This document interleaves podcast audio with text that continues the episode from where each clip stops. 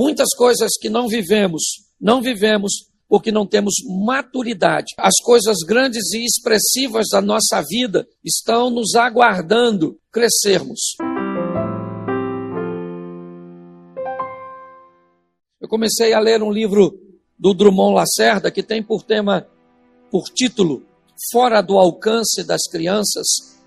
E esse livro traz como uma tônica central que as coisas grandes e expressivas da nossa vida estão nos aguardando crescermos.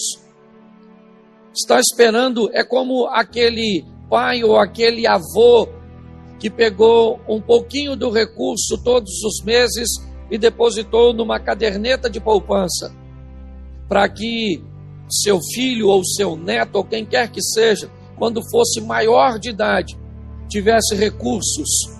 Aqueles recursos estavam sendo preparados ao longo de anos e anos para que é, aquela pessoa, aquele indivíduo, quando crescesse, quando tivesse a maior idade, ele então estivesse apto para tomar posse daquilo que foi né, preparado ao longo de um bom período de sua vida.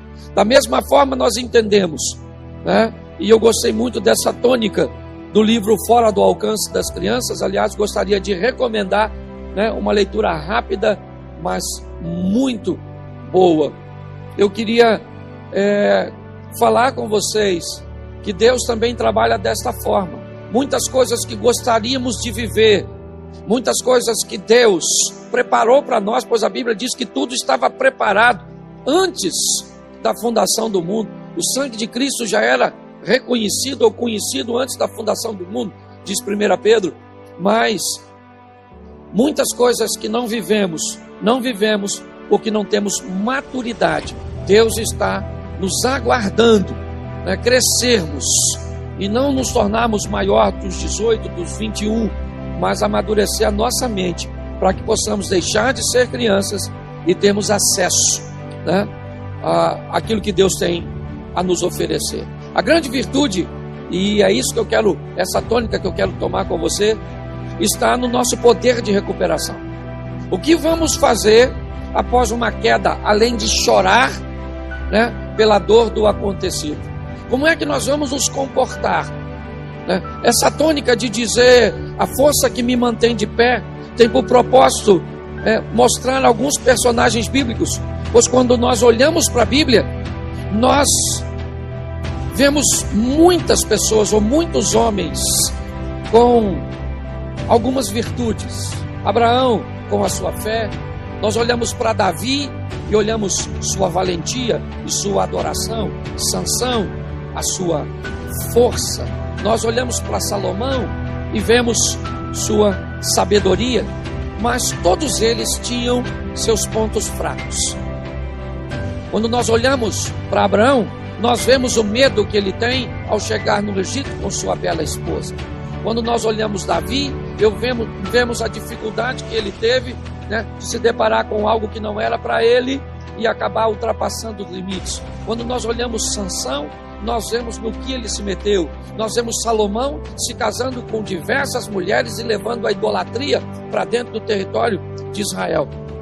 Então, baseado em Davi, Abraão, Sansão e Salomão, nós podemos identificar uma coisa que eu acho que já vale a pena observar. Nós também temos o nosso ponto fraco. Descubra qual é o seu e isso vai te facilitar bastante nesse processo de crescimento. Aprenda que mais que um ponto fraco, existe um ambiente em que esse ponto fraco aflora com mais facilidade então, mais que o ponto fraco, ah, eu já sei onde eu sou fraco. Isso é muito importante. Mas é muito importante também você saber se existe um ambiente onde isso se manifesta ou se aflora, onde essa tentação consegue ficar maior que você. Ok? Isso pode acontecer, por exemplo, num bar. Isso pode acontecer, por exemplo, numa rede social. Isso pode acontecer com você na ociosidade, como pegou Davi, o tempo que os reis iam à guerra, ele estava ocioso nos corredores do palácio. Nós podemos é, verificar que algumas pessoas enfrentarão ambientes sozinhos. Se ficar sozinho, se masturba. Se ficar sozinho, vê pornografia. Se ficar sozinho, sempre a solidão, às vezes, ela não é o seu ponto fraco. Ela é o ambiente onde o seu ponto fraco se manifesta. Conhecer o seu ponto fraco é importante, mas entender e fazer a leitura de onde ele se manifesta com mais facilidade também é muito importante.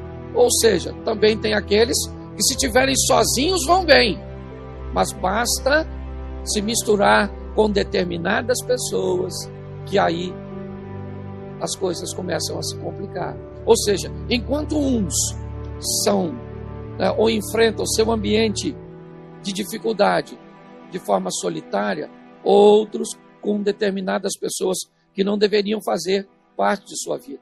Tem pessoas que vão ter problema em ambientes de rejeição, de indiferença.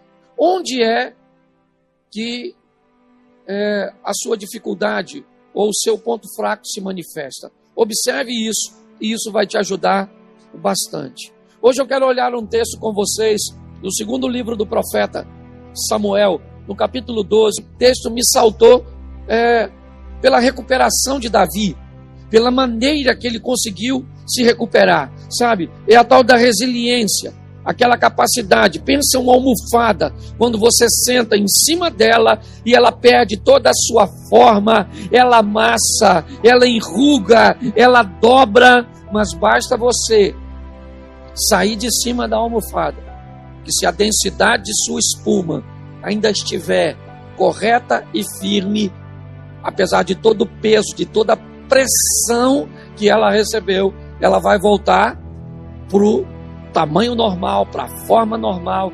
Essa é a grande faceta da vida. Depois de uma situação como essa, econômica, de saúde, de toda essa pressão emocional que estamos vivendo, nos apertando, você liga a televisão, é morreram tantos, os dados estão aqui, a situação está difícil, amanhã é segunda-feira, a pressão, será que a empresa vai me demitir? E os meus recursos, como funciona, as igrejas fechadas, a estrutura, e como é que eu vou sobreviver a todo esse aperto quando tudo isso passar? Pasme você muitas pessoas, no fim dessa história, não ficaram nem para ver o desfecho. Tiraram sua própria vida, se embotaram em meio a depressões, a síndrome do pânico. Ou seja, entender de onde vem a nossa fé, de onde vem a nossa força, é muito importante. Eu não sei o que você está enfrentando hoje, eu não sei se você perdeu uma batalha, mas eu quero te dar uma notícia: ficar prostrado pode até né, ser algo positivo por alguns dias. Por exemplo, morreu um ente querido seu, a Bíblia diz: se alguém morrer e ninguém chorar pelo morto, é melhor que ele fosse um aborto, é melhor que ele não tivesse nascido. Então nós precisamos respeitar o luto, certo? E a dor da perda do que for. Você perdeu o seu emprego, vai chorar por ele por uma semana? Tá joia? Era um ambiente de trabalho que você estava acostumado, você interagia, era um ciclo de amizade, era um bom salário, era uma estrutura. O que, que é? Era uma casa que era grande, dava para você pagar, certo? E tinha toda uma estrutura. O que, que é que você perdeu? Seja o que for que você perdeu, você tem todo o direito de usar um tempo da sua vida para chorar pelo perdido. Primeiro, porque isso demonstra que há valor, que você sabe valorizar as coisas sejam pessoas, sejam animais, sejam objetos, ok?